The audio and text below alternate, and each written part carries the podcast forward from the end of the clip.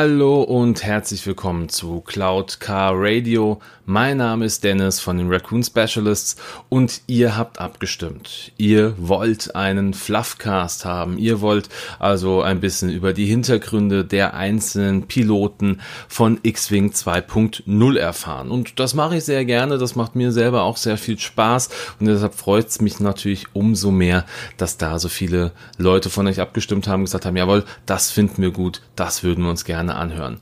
Und ähm, ja, bevor wir jetzt direkt loslegen, vielleicht noch ein wichtiger Punkt, ähm, der einfach im Laufe des Podcasts immer wieder einen Bestandteil haben wird. Wir werden nämlich immer wieder zwischendurch äh, die Worte kanonisch bzw. Kanon und Legends hören. Und das einfach mal kurz zu erklären, was das bedeutet.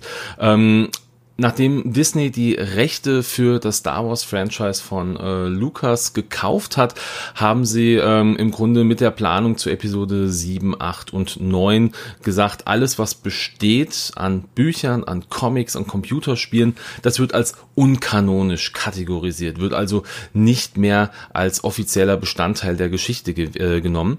Und ähm, ja, das heißt, wir haben natürlich ganz, ganz viele Sachen, die jetzt in den Legends-Bereich abgewandert sind. Ich sag mal als Beispiel die Thrawn-Trilogie ähm, ähm, ist immer so ein ganz, ganz schönes Beispiel. Wobei wir haben jetzt ja auch gemerkt, in den neuen Serien, sei es jetzt ähm, The Clone Wars oder sei es Rebels, da wird sich auch oft aus dem Legends-Bereich dann bedient. Das heißt, entsprechend ist Thrawn jetzt auch wieder ein Bestandteil ähm, des offiziellen Kanons. So viel einfach dazu, dass wenn man hört, da ist was kanonisch oder ist es etwas im Legends-Bereich, damit man einfach Bescheid weiß, um was es hier geht. Und ähm, ja, wir starten ganz klassisch und ein bisschen auch der, der Reihenfolge nach äh, mit dem ersten Schiff, dem T65 X-Wing oder auch im Deutschen dem T65 X-Flügler, dem namensgebenden Schiff von dem X-Wing Miniaturenspiel. Und ähm, hier einfach zu Beginn ein paar Grundinformationen, die man vielleicht auch noch nicht kannte, denn ähm, ursprünglich war der X-Wing als imperiales Schiff gedacht, im Grunde als Nachfolger des TIE Fighters. Er wurde ja schon ursprünglich als, ähm, als Nachfolger des, äh, des ARC 170 oder auch des Z95 Kopfjägers benannt, aber es hätte quasi der neue, ähm, der neue Pfeiler, der neue Standpfeiler des Imperiums werden sollen. Das hat glücklicherweise für die Rebellen nicht funktioniert, da sich das Imperium für eine andere Produktionsfirma entschieden hat, um entsprechend nicht für die Income-Gesellschaft, die den X-Wing ähm, entsprechend dann gebaut hat. Die Income-Gesellschaft ist ähm, ein Unternehmen, die auch andere Schiffe entwickelt hat, zum Beispiel, um einen kleinen Side-Fact mit reinzubringen, den T-47 Snowspeeder, den sehen wir in Episode 5 und äh, um da auch wieder einen Legends-Bereich mit reinzubringen, auch das Mark II-Modell des A-Wings, der wurde nach äh, Episode 6 entwickelt, ist also nicht der RZ2 A-Wing, den wir aus Episode 7 kennen, äh, beziehungsweise Episode 8, sondern es ist der, ähm, ist ein Nachfolgermodell des ursprünglichen A-Wings. Ähm, wo wir jetzt einfach noch weitergehen, ist, wo gab es den ersten Einsatz, den ersten kanonischen Einsatz eines, eines X-Wings für die Rebellen. Das war beim Angriff auf Lothal ähm, als ja, Teil der Phoenix-Staffel ähm, unter dem Kommando von General Hera Syndulla. Und es gibt ja neben den, ähm, ja, ich sag, neben den rein Rebellen X-Wings, die wir jetzt aus dem Spiel kennen, gibt es ja auch diese, diese Splittergruppe der Rebellen, die von Saw Gerrera, die hat natürlich auch X-Wings, auch auf die werden wir so ein bisschen äh, eingehen, entsprechend, wenn wir uns die einzelnen Piloten angucken. Aber hier möchte ich einfach kurz zu sagen, also klar, der hatte auch eigene, das waren gar nicht so viele, der hatte, hatte sechs X-Wings gehabt, die in der Sturmengel-Staffel quasi zusammenhingen.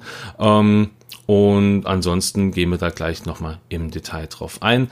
Äh, beim Todessternangriff, vielleicht hier auch nochmal ein paar, ein paar Hintergrundinfos, gab es insgesamt 22 X-Wings, die dort äh, den Angriff ähm, aufgenommen haben. Und von denen kamen im Endeffekt nur zwei wieder zurück. Das war Wedge und das waren Luke. Und der erste Filmauftritt, ich denke, das ist ganz klar, den hatten wir in Episode 4, eine neue Hoffnung. Ja, jetzt gehen wir so einzeln auf die Piloten ein. Wir werden das hier oder ich werde es hier so machen, dass ich vom äh, kleinsten Initiativwert bis zum höchsten Initiativwert äh, mich durcharbeite. Und dann fange ich an mit dem ähm, Fanatiker der Sturmengel, mit dem Cavern Angels Sealot, dem ähm, ja, X-Wing von Saw Gerreras Truppe. Ja, und äh, grundsätzlich zu den Sturmengeln, das sind die Piloten von Saw Gerrera angeführt. Ähm, ich hatte ja gesagt, es gibt oder es gab da maximal ähm, sechs X-Wings, von denen äh, im Regelfall ein bis zwei auf jeden Fall einsatzbereit waren lag auch daran, dass ähm, ja, er natürlich auch keine, keine Gelder hatte, groß, um sich da die, die neuesten Schiffe leisten zu können. Und man musste sich so ein bisschen mit den Ersatzteilen rumschlagen. Das heißt, er hatte immer ein bis zwei einsatzbereit, manchmal mehr, aber nie weniger. Und diese Schiffe oder diese ähm, diese Sturmengel hat man das erste Mal im kanonischen Auftritt gesehen, ein Jahr vor der Schlacht von Yavin. Das war dann in der Folge 1 der vierten Staffel von ähm, Rebels. Und ich denke auch hier noch die Besonderheit für das Spiel selber ist natürlich, dass dieses, äh, dieser X-Wing den äh, Illicit-Slot mit dazu bekommen hat. Der nächste Pilot in der Reihenfolge ist Etrio Two Tubes, der Veteran der Sturmengel. Das ist ein Tognatianer. Die Tognatianer, das sind ähm, Humanoide, Lebensformen, die einen insektoiden äh, Kern haben, also die irgendwie eine Mischung aus beiden, wenn man das so, wenn man das so sagen möchte. Ähm, die sind also ähm, kommen aus Eiern, schlüpfen aus Eiern und brauchen äh, fürs Überleben in der sagen, menschlichen Welt auch kybernetische Implantate.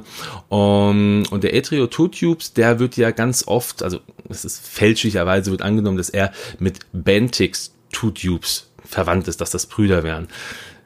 Faktisch gesehen, wenn man es mal kanonisch betrachtet, sind es Eigefährten. Das heißt, die haben eine Brutphase und da wurden diese Eier dann quasi miteinander verbunden. Ähm, dadurch haben die beiden auch ein unzertrennbares Band und der eine kann spüren, wie es dem anderen geht. Aber es sind jetzt faktisch gesehen keine Brüder, kommt natürlich dem am nächsten, wenn man das so möchte. Also als Eigefährte ist man nicht zwangsläufig auch direkt ein, ein, ein Bruder im Sinne eines Bruders. Die beiden, ähm, also um jetzt bei den Two Tubes zu bleiben, äh, sagen wir erstmal bei Etrio bleiben wir natürlich. Ähm, er hat sich ähm, Sorgarera selber angeschlossen, ähm, um Rache am Imperium zu nehmen, weil die haben den Heimatplaneten der beiden erobert und naja, das ist ja ganz klar, dann muss man sich gegen wehren, man möchte, äh, man möchte ein Stück Rache üben können und ja, das machen sie dann, indem sie mit Sorgarera da entsprechend gemeinsam arbeiten. Das erste Mal sieht man ähm, Etrio Two Tubes in Rogue One das erste und wahrscheinlich auch das letzte Mal, es sei denn, es kommt noch in irgendeiner anderen Form vielleicht eine Vorgeschichte dazu raus. Ähm, soll ja auch passieren, ich bin gespannt. Ähm, Genau, man sieht ihn da kurz und wie gesagt, er hat man, äh, man sieht ihn in der Szene, als Bodhi Rook äh, sich ähm, ausliefert oder desertiert, um ähm, entsprechend dem Sorgarera die Nachricht von äh, Jins Vater zu übermitteln. Und da sieht man ihn das erste Mal in dieser Wüstenlandschaft. Besonderes Merkmal hatte ich schon erwähnt, sind diese kybernetischen Implantate, die äh, auch beide tragen, sind lebensnotwendig für die beiden. Das nächste Schiff, äh, beziehungsweise der nächste Pilot, über den wir reden wollen, ist die Eskorte der blauen Staffel, Blue Squadron Escort. Die blaue Staffel, das, äh, die beinhaltete während der Schlacht von Scarif ca. 21 X-Wing, drei U-Wings ungefähr und ein paar Y-Wings, also Y-Wings. Ähm, genau, sind offensichtlich während der Schlacht von Scarif fast alle zerstört worden. Ähm, es gibt im späteren Verlauf der, ähm, der Geschichte von Star Wars äh, bei der Schlacht von Endor erneut eine Blaustaffel, die bestand aber wohl nur aus B-Wings. Ja, es ist kein namhafter Pilot, da kann man nicht ganz so viel zu sagen. Gucken einfach uns den nächsten an den Veteranen der roten Staffel, dem Red Squadron Veteran. Die Rotstaffel war schon immer während der verschiedenen Epochen ein wichtiger Bestandteil der Schlachten zwischen Gut und Böse und ähm, auch schon während der Zeit des, der Galaktischen Republik gab es eine Staffel mit dieser Kennung. Die äh, Piloten der Staffel, das sind immer so die besten der Galaxis gewesen. Und äh, das erste Mal, dass man ähm, zumindest in chronologischer Reihenfolge gesehen die Rot-Staffel mitbekommen hat, äh, war wohl bei der Schlacht von Scarif. Da ist das Ganze, ist, ist, sind diese äh, Piloten eingeführt worden. Und die bekanntesten Piloten der Rot-Staffel heute sind äh, ganz klar Luke Skywalker und Betty Antilles, die ähm, auch bei der Schlacht, äh, Schlacht von Yavin dabei waren, das natürlich überlebt haben. Ähm, da gehen wir aber später nochmal im Detail drauf ein. Aber wir schauen uns erstmal den nächsten, nächsthöheren Piloten an, auch ein namenhafter Pilot, ein einzigartiger, Levan Tänzer, den Überläufer der Allianz. Äh, Levan ist ein männlicher Sabbat, den man das erste Mal in Rogue One gesehen hat. Er ist ähm, einer der ähm, einer der Flieger von Saw Partisanen und wenn ihr jetzt den Film zufällig irgendwie demnächst mal anschaut oder euch äh, interessiert, wie, er, wie der Kerl denn ausschaut, anschaut, kann man es natürlich einmal googeln oder ihr schaltet kurz äh, in Rogue One bei Minute 38,20 circa.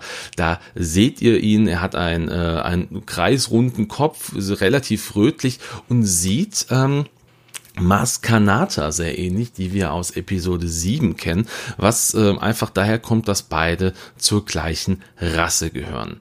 Ähm, Liban selber ist ähm, früher bei den Rebellen gewesen, also der hat der Rebellenallianz angehört, ist dort aber wegen einer Befehlsverweigerung vors Kriegsgericht gestellt worden und verurteilt worden, hat es geschafft, aus dieser Gefangenschaft zu entfliehen und sich dann entsprechend Saw Gerrera anzuschließen, wollte also trotzdem wohl noch für die äh, Grundideale der, äh, der Rebellen weiterarbeiten, aber wahrscheinlich ist es ihm egal, in welcher äh, oder welche Praxis er da verwenden muss.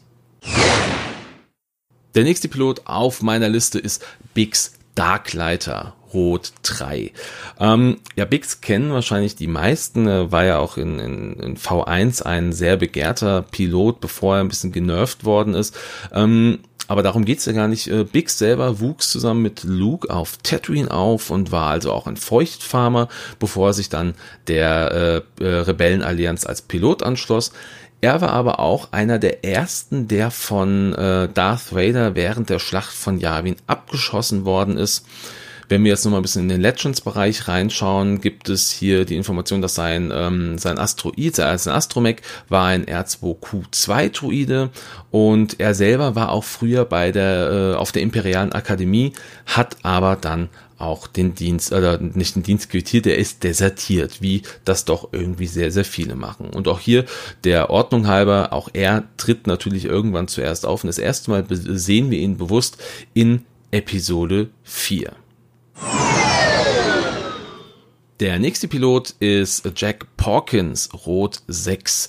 Ähm, Jack Porkins ist anders wie die meisten anderen Rebellenpiloten nicht äh, von nicht desertiert beim Imperium, denn er war ein Händler, der auf äh, Besthain ähm, gelebt hat, aber nachdem das Imperium dort eine Garnison errichtet hat, hat er ähm, ja gesagt, das möchte ich nicht und ist dann entsprechend in äh, oder hat sich entsprechend der Rebellenallianz angeschlossen, um gegen das Imperium vorzugehen. Ähm, er hat auf jeden Fall bei der Schlacht von Yavin mitgekämpft. Es ist davon auszugehen, dass er auch bei der Schlacht von Scarif dabei war. Man hat ihn jetzt das erste Mal in Episode 4 gesehen und nicht in Rogue One. Wobei da findige äh, User aus verschiedenen Foren ähm, ja, Bilder verglichen haben, Helme verglichen haben. Es gibt also in Rogue One ähm, ein, äh, ein Cut, ein Schnitt, wo äh, man verschiedene Piloten äh, zu ihren, zu ihren äh, X-Wings laufen sieht und da haben dann halt viele dann die, die Helme verglichen und offensichtlich ist dort einer dabei, der dem Helm von Jack Porkins aus Episode 4 sehr, sehr ähnlich sieht. Also von daher ist anzunehmen, auch weil es ja zeitlich sehr nah zueinander alles ähm, irgendwie aufgebaut ist, dass äh, Jack Porkins als Rot 6 auch damals schon bei der Schlacht von Scarif dabei war. Wer auf jeden Fall dabei war und den man, wen man auch auf jeden Fall gesehen hat, das war Garvin Dries, die Rot 1, also der Rot-Staffelführer ähm, von der Schlacht von Yavin, da kennt man ihn auf jeden Fall her. Er war aber auch oder hat auch diese Führungsrolle schon bei der Schlacht von Scarif übernommen. Dort sieht man ihn auch. Also wenn man jetzt äh, wieder den Film anmacht und äh, schaltet so auf äh, eine Stunde 38, dann sieht man, ähm, wie äh, die ganzen Staffelführer sich auch melden und dort sieht man dann auch Garvin Trice. Es ist im Grunde der gleiche Schauspieler wie schon in Episode 4, was einfach glücklicherweise dadurch kommt, dass man die Archivaufnahmen verwendet hat und dort die die Hintergründe etwas angepasst hat. Deshalb war das möglich, dass man hier den gleichen nimmt. Finde ich persönlich sehr schön. Das ist so ein bisschen äh, Fanservice, nennt man das ja ganz oft. Ähm, Garvin war auch derjenige, der die ersten beiden Proton-Torpedos auf den Lüftungsschacht des Todessterns abgeschossen hat, das Ziel aber leider verfehlt hat und kurz darauf von Darth Vader beschossen worden ist. Er ist nicht sofort zerstört worden, aber sein Schiff war manövrierunfähig und ist dann in den Todesstern reingekracht. Ein kleiner Fun fact an dieser Stelle. Ähm, wir wissen ja, dass äh, George Lucas in seinen Film immer viele Änderungen im Nachgang reingebracht hat, also immer was verändert. Und dadurch, dass natürlich dieses ganze Universum sich ja auch extrem gewandelt hat, musste etwas getan werden. Und zwar ist in der Originalfassung von Eine neue Hoffnung äh, Garvin Dries derjenige, der Luke ähm, auf Yavin anspricht und ihn sagt, dass er seinen Vater gekannt hat, als er noch selber ein kleiner Junge war und dass äh, der Vater damals ein großartiger Pilot gewesen ist. Das passt natürlich nicht mehr so ganz in den Kanon rein, deshalb wurde es in den späteren Fassungen dann rausgeschnitten bzw. neu vertont. Der nächste Pilot auf der Liste ist Colby Sperado, der geheimnisvolle Revolverheld, über den erschreckend wenig bekannt ist. Er wurde von Saw Gerrera auf ähm, Serralonis rekrutiert, ist auch mehr so der Einzelgänger-Typ, der auch teilweise dann wirklich über Wochen verschwunden ist, dann irgendwann wieder aufgetaucht ist. Und man sieht ihn auch in dem Film nur an, an ganz wenigen Stellen, ganz kurz, auch hier wieder so auf äh, bei Rogue One auf Minute 38, 20. Ähm, da sieht man so einen Kerl mit so einem Totenkopfgesicht und mit einem Kinnbart. Also da sieht man so, so Schnitt für Schnitt ein paar, äh, ein paar Personen. Und da, wie gesagt, das Totenkopfgesicht mit Kinnbart, das ist Colby. Ähm, ja, und man kann annehmen, dass er das Ende des Films genauso wenig wie viele andere nicht mehr mitbekommen hat. This is Red 5, I'm going in.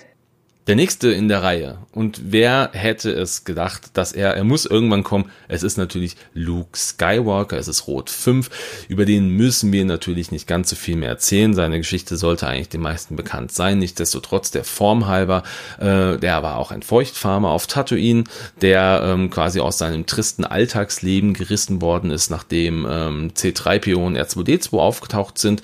Ähm, er hat sich dann entschlossen, ähm, nach dem Tod seines Onkels und seiner Tante mit Obi-Wan Kenobi die Prinzessin ähm, auf dem Todesstern zu retten, wurde dann danach als Pilot der Rotstaffel eingesetzt, was natürlich jetzt im ersten Atemzug so ein bisschen widersprüchlich ist mit der Aussage, dass ähm, die Rotstaffel eigentlich nur die besten Piloten der Galaxis beinhaltet hat.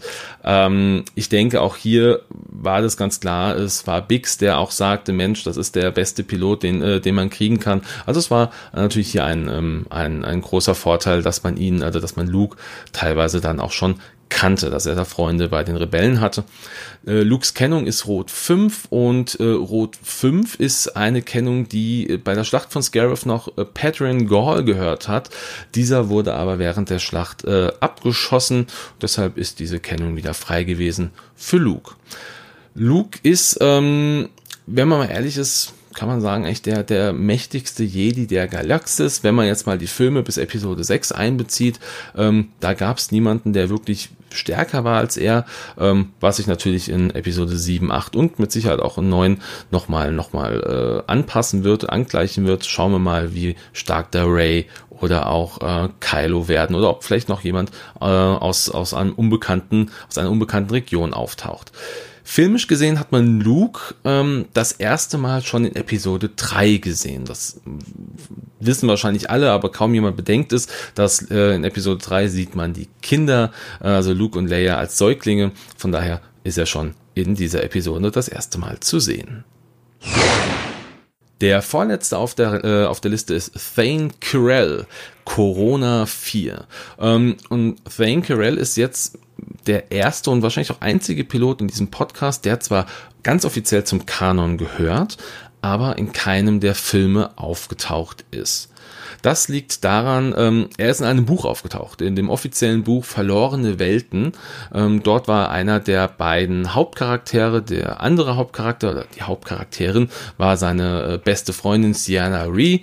Die kennt man vielleicht, wenn man ähm, die, die Imperiumskarten sich mal angeguckt hat. Das ist eine Crew-Karte fürs Imperium. Und die beiden haben ähm, auf der Imperialen Akademie zusammen gelernt, haben sich dort angefreundet, aber kurz nach der Schlacht von Yavin hat ähm, Thankerel, naja, desertiert, wie so viele andere vor ihm auch, um sich der Rebellenallianz anzuschließen und er war dann entsprechend, äh, ja, Teil der Corona-Staffel, die auch bei der Schlacht von Endor teilgenommen hatte und fünf äh, Mitglieder hatte.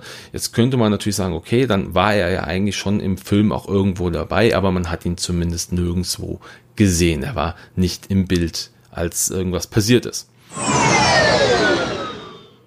Und der letzte, den ich hier auf der Liste habe, das ist Wedge Antilles, das ist Rot 2. Und bei Wedge ist es so, das ist der erfolgreichste Pilot der Rebellenallianz, kann man ganz klar sagen. Er ist Teil der Rotstaffel, ähm, überlebte äh, die Zerstörung beider Todessterne, äh, war auch bei beiden naja, mehr oder minder aktiv beteiligt. Beim ersten Todesstern äh, war er beim Erstanflug auch dabei, aber ähm, beim zweiten Todesstern hat er zusammen mit Lando den Todesstern von innen aus zerstört. Er gehört auch äh, zur Renegatenstaffel, die äh, zum Beispiel Han und Luke auf Hoth gerettet haben. Und ähm, er ist auch einer der, der vielen Piloten, von denen wir jetzt schon gehört haben, die auch ähm, ja eine imperiale Ausbildung ähm, absolviert haben, um dann zu desertieren. Wenn man chronologisch als auch kanonisch uns äh, seine Auftritte anschaut, dann war er vor Episode 4 auch schon das erste Mal zu sehen und zwar in der dritten Staffel Folge 4 von Star Wars Rebels. Und ähm, man hat ihn zwar nicht gesehen, aber es ist davon auszugehen, dass er auch bei der Schlacht von Scarif dabei gewesen ist. Das ähm, ist daher anzunehmen, weil seine Synchronstimme, also die Synchronstimme des Schauspielers von Wedge, ähm, wurde für Rogue One erneut vors Mikrofon gezerrt. Warum muss da jemand synchronisiert werden. Ähm, der Schauspieler hatte einen sehr, sehr starken britischen Akzent und ist aus diesem Grund äh, nachsynchronisiert worden, damit er nicht so auffällt. Und diese Nachsynchronisationssprecher, der war, wie gesagt, für äh, Rogue One auch nochmal vom Mikro. Von daher gehe ich davon aus, dass man äh, hier ihn auf jeden Fall gehört hat. Man müsste es vielleicht im Englischen dann nochmal ganz genau hören, wann das eventuell gewesen sein könnte. Zusammen mit Luke hat Wedge die Rogue-Staffel auch gegründet, die ähm, nach der, nach den, ja, nach Rogue One benannt worden ist. Und ein anderer Fun Fact oder Side Fact oder wie man immer es auch nennen möchte, ist hier an der Stelle, dass es mit Sicherheit äh, im Star Wars Universum ganz viele Antilleses gibt, aber es gibt einen weiteren, den man auch kennt, ist nicht verwandt und nicht verschwägert mit Wedge, das ist Ramus Antilles. Den sieht man zu Beginn von Episode 4, als Darth Vader ihn das Genick bricht. Und ich sag mal, vielleicht die ähm, von euch, die unter anderem auch ähm, Armada spielen, dort gibt es auch eine Karte, habe ich gesehen, wo er auch mit, dat, äh, mit dabei ist. Von daher, Ramus Antilles ist nicht mit Wedge Antilles verwandt, ist aber trotzdem ein lustiger Bestandteil des Ganzen. Und dann sind wir jetzt an dieser Stelle auch schon fertig mit dem T65 X-Wing. Wir haben alle Piloten durchgesprochen und ich hoffe, ihr habt vielleicht ein paar neue Informationen dem Ganzen entnehmen können. Ich hoffe, es hat euch Spaß gemacht. Wenn ja, dann gebt mir doch gerne mal ein Feedback dazu auf unserer Facebook-Seite. Sagt mir einfach, was super war oder was vielleicht besser gemacht werden könnte. Ähm, an der Stelle möchte ich trotzdem noch zwei Punkte ansprechen. Und zwar, wenn ihr jetzt sagt, okay, jetzt weiß ich ein bisschen was mehr über die einzelnen Piloten, habe aber jetzt gar nichts über, ähm, über die Fähigkeiten gehört oder vielleicht auch über die Möglichkeiten, wie ich sie im Spiel einsetzen soll, dann bitte ich euch, geht doch einfach mal zu äh, Games on Tables auf YouTube, guckt euch da die Trickkisten an. Der Simon hat in der Folge 87 den T65 X-Wing dort quasi nach dem, äh, dem 2.0 Release nochmal neu aufgenommen, spricht da noch nochmal drüber. Äh, und dort werden auch so ein paar ähm, ja, ich sage Möglichkeiten mit an die Hand gegeben. Es wird geguckt, wie kann man ihn gut einsetzen, wo sollte man vielleicht was tun, wo sollte man was weglassen, welche, welche Upgrade-Karten sind interessant. Und wem ich noch danken möchte, das ist der Melanie von Made by Mailbell, ähm, die uns jetzt schon seit, ich glaube, einem halben Jahr gut aktiv unterstützt. Vielen Dank dafür. Ja, und wenn ihr jetzt noch irgendwas habt, irgendwelche Anregungen habt, ihr wisst Bescheid, meldet euch bei uns bei äh, Raccoon Specialist. Gerne auf Facebook ist so die einfachste Anlaufstelle. Ich könnte jetzt sagen, fly casual oder möge die Macht mit euch sein. Das mache ich nicht. Bleib hier ganz beim, beim Klassiker und sag vielen Dank fürs Zuhören. Lasst es euch gut gehen und bis bald. Ciao.